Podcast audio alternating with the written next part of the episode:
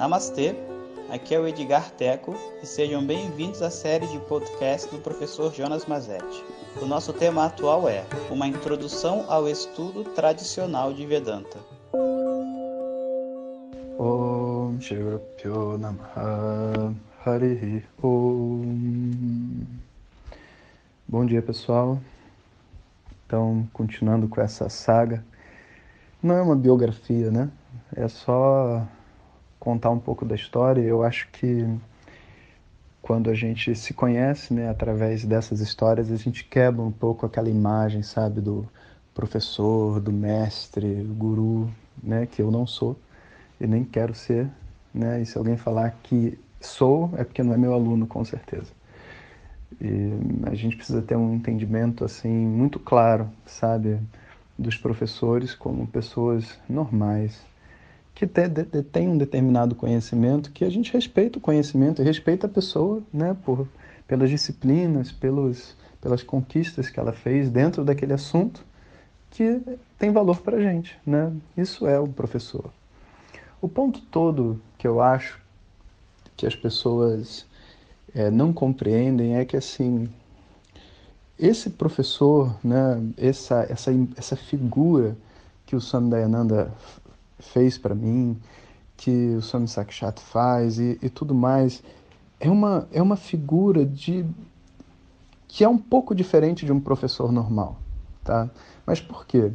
Porque enquanto o professor normal de, sobre qualquer assunto está focado em como você vai, sei lá, conquistar uma determinada coisa que ele domina, um conhecimento ou uma técnica, sabe? Esse outro professor, ele está mais focado em como que você vai conquistar tudo na tua vida, mas não na conquista, o como. Como que você vai conquistar? Porque o trabalho, né, dentro de Vedanta é com essa mente, é com a ignorância, é com os valores, é o conhecimento que existe dentro de uma pessoa, independente das escolhas de vida e do estilo que ela vive, sabe? O que, que ela faz, qual que é o dia a dia dela, né? Então, o fato de ser um professor da mente, vamos dizer assim, um professor do comportamento humano, faz desse professor ser muito especial. Porque ele transforma o trabalho de todos os outros professores também, sabe? E talvez por isso as pessoas falem, né, guru, mestre, essas coisas todas. Mas as conotações são tão negativas e tão cheias de fantasias que eu acho que hoje essas palavras só atrapalham, sabe? E naquela época, então, eu estava agora num apartamento em Ipanema, que eu estava alugando, pequenininho, tudo no chão, colchão no chão, sabe? Não tinha móvel nenhum, um altar para fazer meus rituais diários, uma sala que dava para eu praticar yoga e era tudo que eu precisava né, para focar minha mente e conseguir realizar esse estudo. O meu maior desafio naquela época era o sânscrito. Então, assim, é, o guia do meu dia era o estudo de sânscrito. Eu fazia basicamente dois turnos de estudo teórico e todo o tempo livre que eu tinha eu estava fazendo exercício. Então eu tinha um turno, vamos supor, às nove da manhã, eu tinha um tipo um calendário, né? um, um, um programa. Nove da manhã, um turno. É, cinco da tarde, outro turno. De nove da manhã às cinco da tarde, eu ia estar fazendo um monte de coisa, como, por exemplo, né, indo almoçar, eu dava uma aulinha de mantras, eu fazia algumas coisas, eu caminhava, né? enfim, me divertia também, tinha um lazer, mas todo o tempo sobrando eu estava senta, sentado com um livro fazendo os deveres de sânscrito. Muitas vezes num café, ali, ou ali no shopping Leblon, eu caminhava e tinha alguns lugares que eu gostava de ficar, que eu não ficava com sono, sabe? Uma, uma boa dica, inclusive, para quando você estuda sânscrito é não estudar em casa no seu quarto, porque vai dando um sono e você vai acabando querendo dormir. Mas quando você está num lugar público, a mente fica ativa, sabe? E eu também fazia turnos, por exemplo, eu botava o cronômetro e começava a fazer exercícios. Dava 40 minutos, eu parava. Dava uma volta, tomava um café, ligava para alguém, falava alguma coisa, depois voltava de novo porque a mente é muito mais eficiente se ela trabalha de uma vez só e para, de uma vez só e para, sabe? E são algumas dicas aí que diferenciam aí os as pessoas sérias nessas coisas das pessoas medíocres, no sentido de que Se eu já estudei de muitas maneiras medíocres, onde eu ficava o dia inteiro estudando e não aprendia nada e a coisa não avançava, sabe? Depois eu fui entendendo esse balanço dentro de mim para poder fazer um estudo mais sério, sabe? O meu dia começava às quatro e meia da manhã. De quatro e meia a cinco e meia eu fazia os rituais brahmanes. Cinco e meia começava a puja. Seis e meia eu fazia yoga. Sete e meia eu tinha terminado meu yoga, oito horas no máximo. Aí eu saía para fazer o seva com a professora Glória, caminhar com o cachorro dela. Terminava o seva, estava na hora de tomar café. Aí eu passava na padaria, tomava, comprava um pãozinho, alguma coisa assim, tomava um café. Nove horas, hora do primeiro estudo. Fazia o estudo teórico, uma hora, de nove às dez. 10 horas, acabou. Aí eu tinha algumas coisas para fazer, um relax, sentava em algum café e começava a fazer os exercícios.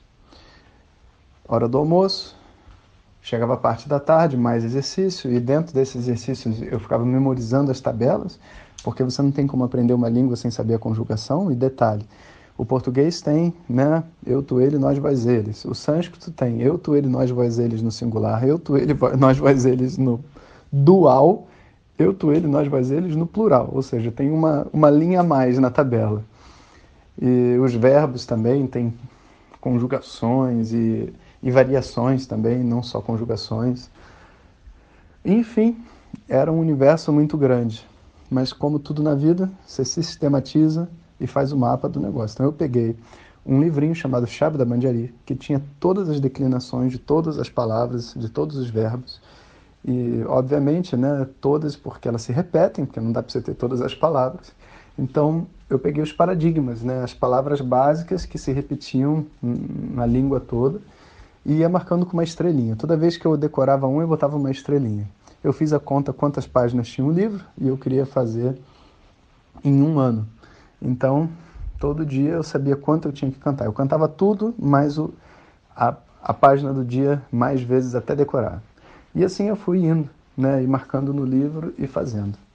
Foi um momento assim muito de muito esforço, né? E para vocês verem, né, tipo assim, hoje, né, como eu sei que nem todo mundo tem o mesmo perfil mental que eu, eu posso dizer, esse é um perfil que foi construído através de tudo que eu estudei na minha vida. Eu não teria feito isso se não fosse o estudo do vestibular, o estudo para consultoria, o estudo do colégio e tudo mais, né? Mas a minha mente tinha realmente uma boa capacidade de entendimento, de memória, e eu tinha disposição, eu sabia fazer. E assim eu fiz durante um ano. No final do ano, pô, o livro, o chá da Mandiari estava na minha cabeça.